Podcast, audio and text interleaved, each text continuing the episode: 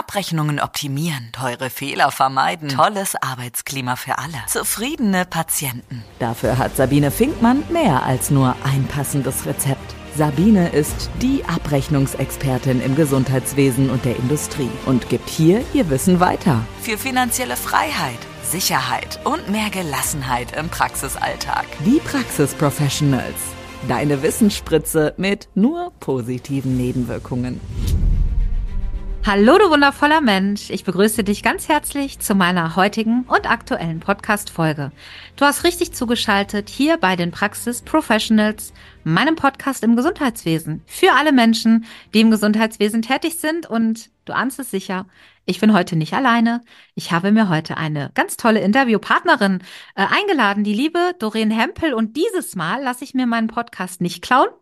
Denn beim letzten Mal hat sie mich, und da wollten wir eigentlich schon über dieses Thema sprechen, tatsächlich erwischt und hat mich interviewt in meinem Podcast. Liebe Doreen, heute stelle ich die Fragen. Hallo und herzlich willkommen. Finde ich auch schön, dass Sie alle wieder da sind. Ich fühle mich ja schon ganz heimlich bei dir. So, hm. Ja, wir haben schon einige Themen gehabt, ne? Ähm, super spannend. Wir sind im Yin und Yang, ne? Zahnarzt und Human. Genau so sieht's aus. Und äh, das ist ja auch kein Podcast nur für Humanmediziner. Klar, wenn ich über Abrechnung spreche, dann kann ich das für äh, Zanis nicht. Das machst du. Ähm, ich kann äh, Abrechnung nur, nur für Humanmediziner, aber das macht ja nichts, weil wir reden heute nämlich nicht über Abrechnung, sondern über eines unserer, ich glaube, ich kann sagen, unserer beider Herzensthemen, oder? Ja, das würde ich auch so sagen. Die Mimik. Ganz cool im Podcast, ne? Ah. Genau. Äh, wir haben vorher überlegt, können wir einen Podcast machen ohne YouTube-Video, wo es um Mimik geht? Und da mussten wir lachen, weil ihr seht ja nicht, was wir machen. Aber wir versuchen mal an ein paar Geschichten so ein bisschen zu erzählen, was Mimik alles kann. Und ähm, Doreen, möchtest du mit einer Geschichte starten oder soll ich? Also ich habe eine im Kopf, die einfach nur super peinlich ist, aber das wird dazu führen, dass alle, die den Podcast hören, wahrscheinlich lachen müssen. Ähm, aber ich weiß, dass du sicherlich auch eine coole Idee im Kopf hast. Ja, also Mimik haben wir ja, ja alle, ne? Also sobald irgendwelche gewisse Emotionen in uns äh, wachgerüttelt werden, ne, huschen die einfach in Millisekunden über unser Gesicht, eh dann ja unser Verstand einsetzt. Ne? Also nur mal so zur Einleitung. Ähm, und wir zwei, die ja da drin ja wirklich sehr gut ausgebildet sind, ähm, entdecken ja dann so gewisse Eigenheiten bei einem selber, oder? und, ja, ähm, leider. und ich habe ja, ja, wie gesagt, wir haben ja vorhin diskutiert, kann man das überhaupt machen, Podcast? Und ich so, ja komm, wir haben doch irgendwelche Beispiele. Und dann ist mir doch meins eingefallen, das soziale Lächeln. Das ist echt so meins, das soziale Lächeln. Liebe Zuhörer, Sie kennen das alle. Kennen Sie das Stuart-Lächeln? Kennen Sie das alle, wenn Sie begrüßt werden? Jemand steht wie mit so einem angetackerten Gesicht, äh, also Lächeln dort und begrüßt Sie. Herzlich willkommen. Schön, dass Sie da sind. Ich freue mich so sehr, Sie hier an Bord begrüßen zu dürfen. Kennst du es auch, Sabine? Ja, deswegen muss ich gerade schon die Augen verdrehen. Das konnte keiner sehen. Ich verstehe das ja, dass sie das, äh, dass sie das nett machen wollen. Aber ja, da, da gehen halt die Augen nicht mit. Ne? Das ist ein genau. reines Lächeln im unteren Gesichtsdrittel, korrekt? Ja, also das echte Lächeln sieht man, dass sich die Ringmuskeln, also die Muskeln um den Augen zusammenziehen. Ne? Da, die Augen werden also kleiner für uns und dann sieht man es. Aber in der größten stressigen Situation gibt es Menschen, die dieses soziale Lächeln aufsetzen. Und ich bin absoluter Profi da drin. Und ich habe mir immer gedacht, sage mal, habe ich einen an der Schüssel? Warum lächle ich, wenn die ganzen Dinge gerade absolut stressig sind oder es mir Dinge gibt, die mir absolut nahe gehen, dann ist bei mir auf einmal so bing, dieses Lächeln da. Ich weiß nicht, kennt das jemand? Man ist in einer stressigen Arbeitssituation, es muss alles flugs gehen und wie auch immer, man ist im Stress hochkonzentriert und der Gegenüber steht nur dort und lächelt. Hm. Das wäre ich. Und dann habe ich mich hinterfragt, warum macht man denn jetzt sowas? Diese ja, du hast das antrainiert, weil du eigentlich vielleicht wütend bist, aber das nicht zeigen willst, ne? Genau, das ist nämlich ein Selbstschutz. Ne? Damit, wenn man lächelt, fährt man ja das Kuschelhormon nach oben. Mhm. Du bist doch Profi. Wie heißt denn das? Oxytocin. Oxytocin. Genau, das fährt man nach oben. Und daraufhin fühlt man sich in dem Moment ein bisschen wohler. Und deshalb habe ich mir gedacht, ich muss dieses Beispiel nehmen, weil ich echt Profi drin bin. Das heißt nicht, dass ich mich vielleicht lustig über jemanden mache oder ähm, ich die Sache total komisch finde. Ganz im Gegenteil. Also ich bin jemand, der braucht das, um ein Sicherheitsgefühl zu bekommen. Ich tue mich damit ein bisschen vom Stress abschirmen. Fand ich total spannend, die Erkenntnis, dass eben man das auch so für sich nutzen kann. Ja, das Spannende ist ja, dadurch, dass ich lächle und selbst wenn es nur ein aufgesetztes Lächeln ist, kann ja unser Gehirn das nicht unterscheiden. Ich meine, wir können es bei anderen sehen, wenn wir ein geschultes Auge haben, aber unser eigenes Innere kann ja nicht unterscheiden, freut die sich jetzt wirklich oder tut die nur so. Und Genau. deshalb werden natürlich die positiven Hormone ausgeschüttet, die dann deine Stimmung aufhellen, dich wieder ein bisschen entspannen, ähm, und äh, dann so ein bisschen ausgleichend sind, richtig? Genau, also auf alle Fälle, also bei mir wirkt es in dieser Art und Weise. Ich sage immer, ein soziales Lächeln ist echt schwierig. Ne? Es könnte sein, dass das passiert, was bei mir passiert. Es kann natürlich auch jemand sein, ich sage mal, das ist fast wie ein Pokerface, ne? Man weiß ja nicht wirklich. Oder denkt der andere gerade sich einen Schlachtplan aus, um mir dann wieder ins Heim zu zahlen mit so einem Lächeln. Man kann ja auch böse äh, Gestiken damit überspielen, ne? Aber im ersten Moment ist sie doch immer so meistens doch für einen selbst gedacht. Ne? Das muss man wirklich Mhm. einfach wissen, weil ich auch schon öfters mal angesprochen worden bin, hey, warum lächelst du jetzt gerade? Ja, damit es mir besser geht. Klappe Ja, jetzt. sehr cool. Danke für die Lösung. Das werde ich das nächste Mal sagen. Ja, damit es mir jetzt besser geht. Das fand ich zum Beispiel eine absolute Erkenntnis. Ja, also das echte Lächeln, ähm, also wenn ich richtig lächle und das werden Bilder gemacht, das sind dann immer die Fotos, bei denen ich denke, habe ich eigentlich Augen? Weil ähm, diese, diese Falte unter den Augen, ich kann das jetzt nicht zeigen, weil es ein Podcast ist. Ja, wir haben ja so ähm, nicht die Schlupflider, sondern das unter den Augen. Und wenn ich richtig lache, und das ist ja bei allen so, nur bei mir halt sehr stark, dann bildet sich halt so eine Falte, die so nach oben geschoben wird. Ähm, äh, die macht halt das Auge kleiner. Und äh, wenn ich dann lache, ich finde die Bilder immer ganz schrecklich, ich habe dann so ein Grübchen auf der Nase und fast keine Augen mehr. Also bei mir sieht man sehr deutlich, ob das ein echtes Lächeln ist oder nicht, weil ansonsten geht halt diese, die, die Augendeckfalte ist es, glaube ich, geht runter und die Falte unter den Augen geht hoch und dann ist nicht mehr viel Auge zu sehen. Aber das ist dann auch egal, weil das ist wahrscheinlich einfach mal ein echtes Lachen. Genau. Ja, also ich denke auch immer, oh, kannst du nicht einmal die Augen aufhaben? Musst du immer alles zugekniffen haben? Aber gut, wir sind Ja, in der hohen Freude, dann ist das eben so, ne? Mhm. Anatomie. Ich kann auch eine Geschichte erzählen, die ist echt Ja. Peinlich. Die ist sowas von peinlich. Einige Hörer kennen die vielleicht auch, weil ich sie manchmal in meinen Rhetorikseminaren erzähle. Und ähm, ich mache das ja jetzt schon sehr lange. Ich bin ja seit 13 Jahren selbstständig, wie du weißt. Und ich bin aber ja irgendwann auch mal angefangen. Und das Lustige ist, dass mir ja keiner zutraut, dass ich auch mal nervös war. Und mein erstes Live-Seminar war auf der DOC. Ähm, und zwar ist das der Deutsche Ophthalmochirurgie-Kongress, also Augen Augenheilkunde. Der Ah, größte Kongress in Deutschland, in Nürnberg war der. Ich habe also da einen Vortrag gehalten zu Kommunikation und Körpersprache. Und dazu gehört natürlich auch Mimik. Das war toll, weil erstmal hatte ich Schiss ohne Ende und ich hatte meine Brille vergessen. Also alle, die das nicht wissen, äh, einige wissen das, ich bin ein bisschen eitel. Ich trage meine Brille nicht so häufig, außer dann, wenn ich sie, wenn ich sie tragen muss. Also beim Autofahren oder beim Fernseh gucken. Ansonsten eigentlich nicht. Blöd ist mhm. nur, wenn man den größten Saal hat, äh, wo so 400 bis 500 Leute reinpassen und man steht auf einer Bühne.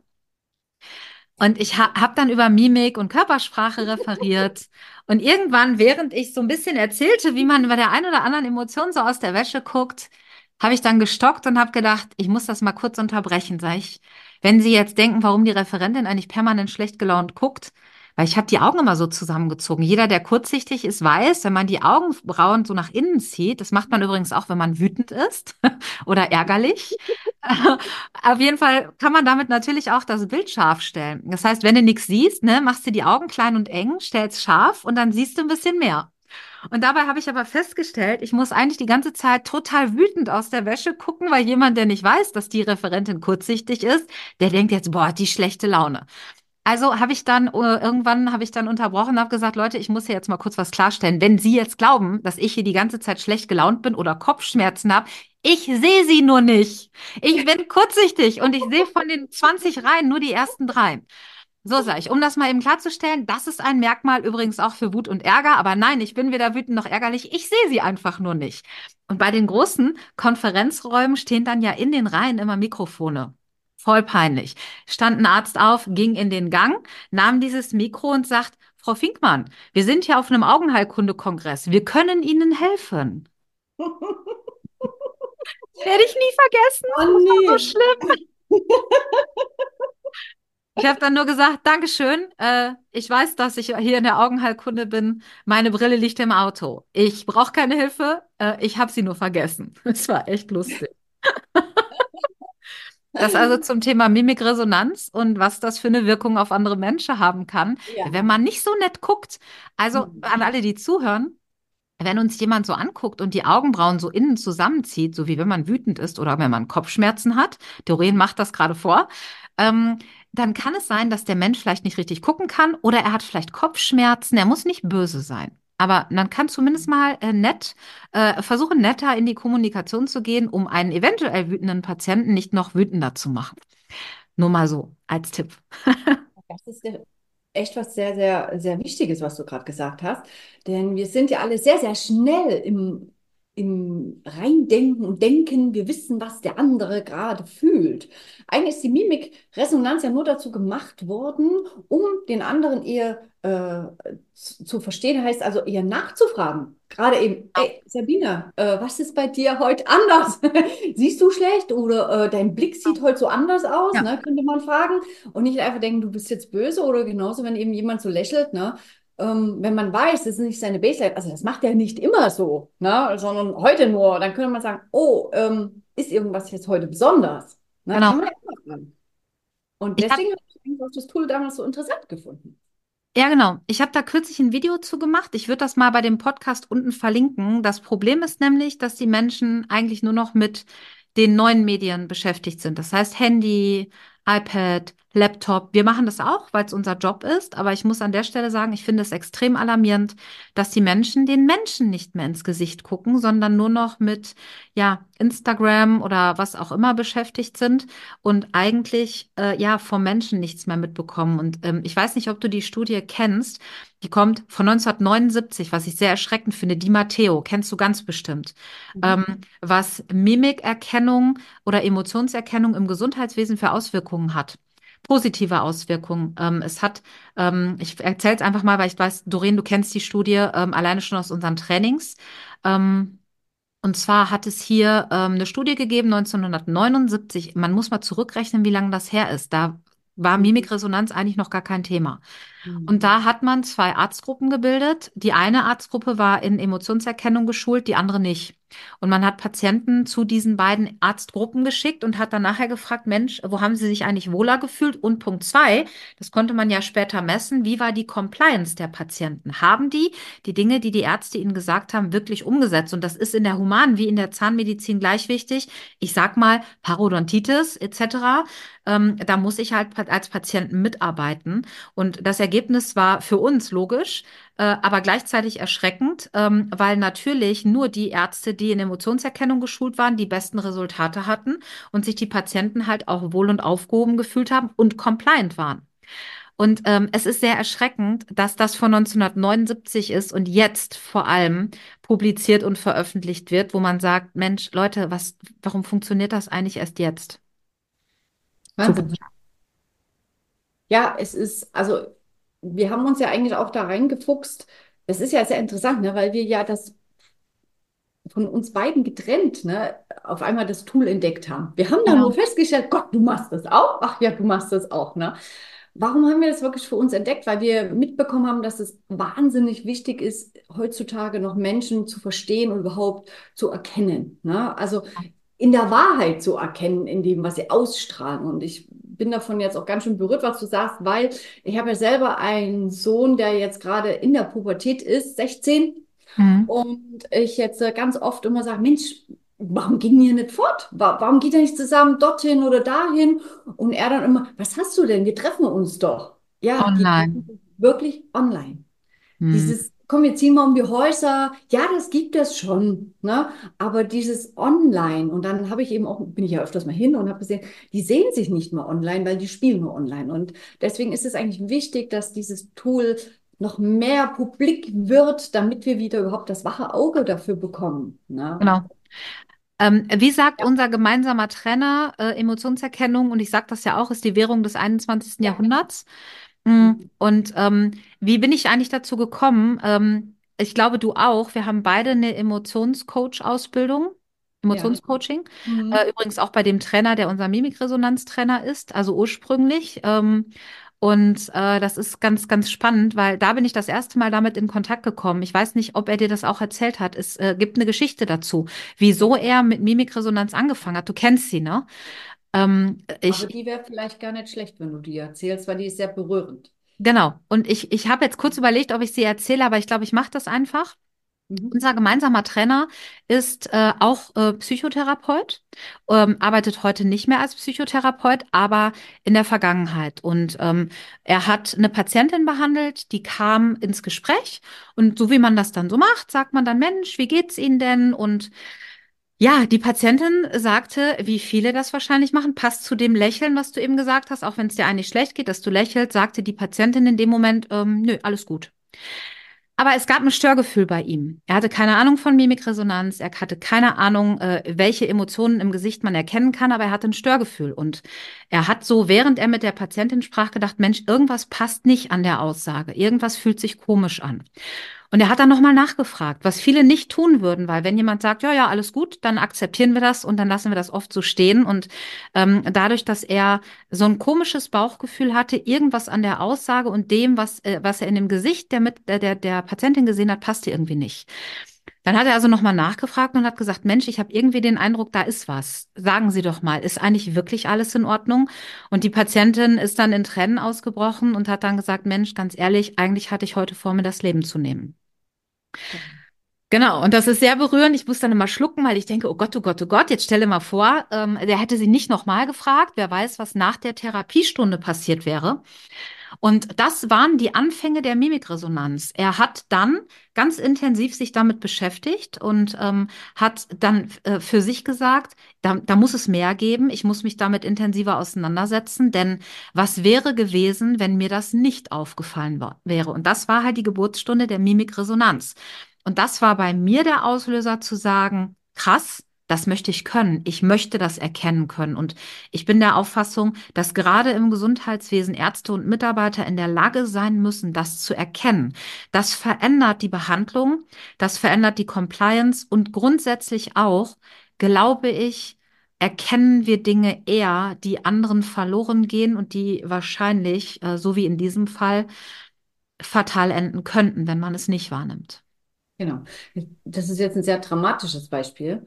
Ja. Ähm, aber ich denke eben auch, das schult auch das Miteinander, miteinander, ne? also unter uns im Team. Ne? Wir können ja. viel besser miteinander umgehen. Man erkennt Dinge und kann man vielleicht den Kollegen besser abholen. Ne? Man kriegt ein größeres Teamgefüge und ähm, man hat einfach mehr Erfolg im Leben. Genau. Allgemein.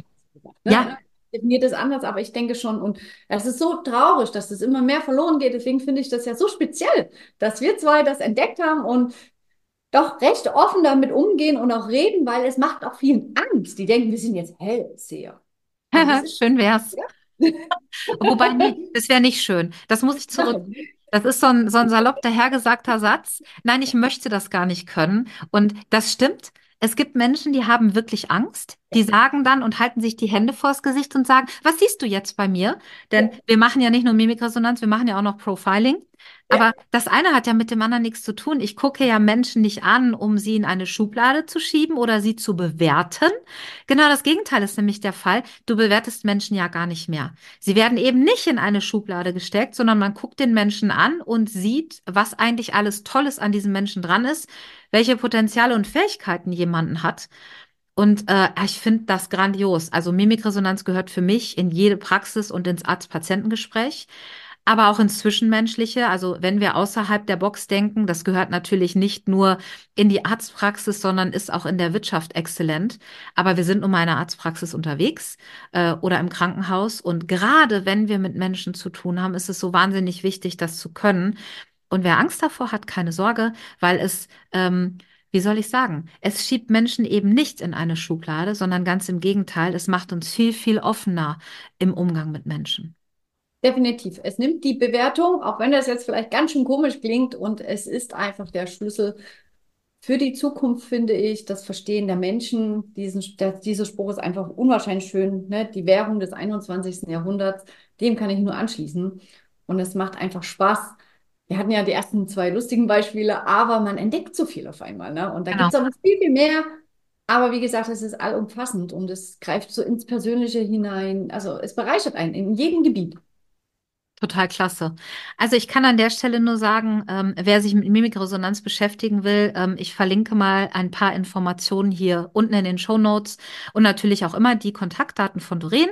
Ähm, das kann ja auch sein, dass jemand aus der Zahnmedizin ist und sagt, ach ja, die Frau Finkmann finde ich zwar super, aber wenn ich jemanden habe, der dann auch noch Abrechnung kann, dann nehme ich natürlich Frau Hempel. Also sehr, sehr gerne.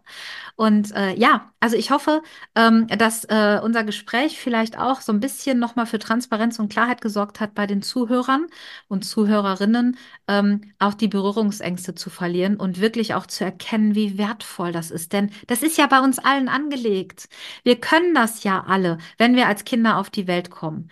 Aber wir verlernen das halt, weil die Welt einfach, und das muss sie zum Teil auch, digital ist und technisiert ist und ich sag mal, im Hinblick auf Fachkräftemangel haben wir auch gar keine andere Wahl, aber wir dürfen halt den Menschen dabei nicht vergessen.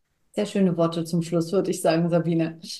Ich danke dir, liebe Doreen. Das war wieder ein wundervoller Podcast mit einem meiner Herzensthemen und ich weiß auch einem deiner Herzensthemen. Ich hoffe, dass wir mhm. die Zuhörer und Zuhörerinnen ein bisschen dafür begeistern konnten. Ähm, ja, und ich kann an der Stelle nur sagen, ähm, lasst euch drauf ein. Und wenn ihr mehr wissen wollt, guckt in die Show Notes. Ich wünsche jetzt allen einen super schönen Tag und eine super schöne Nacht, weil ich weiß ja nicht, wann du diese Folge gehört hast, denn wir sind mit dieser Folge tatsächlich schon wieder am Ende. Macht es gut, ihr Lieben. Ich würde sagen, wir hören uns. Mehr Geld verdienen und Zeit gewinnen. Wie es geht, erfährst du auch in der nächsten Folge von Die Praxis Professionals mit Sabine Finkmann.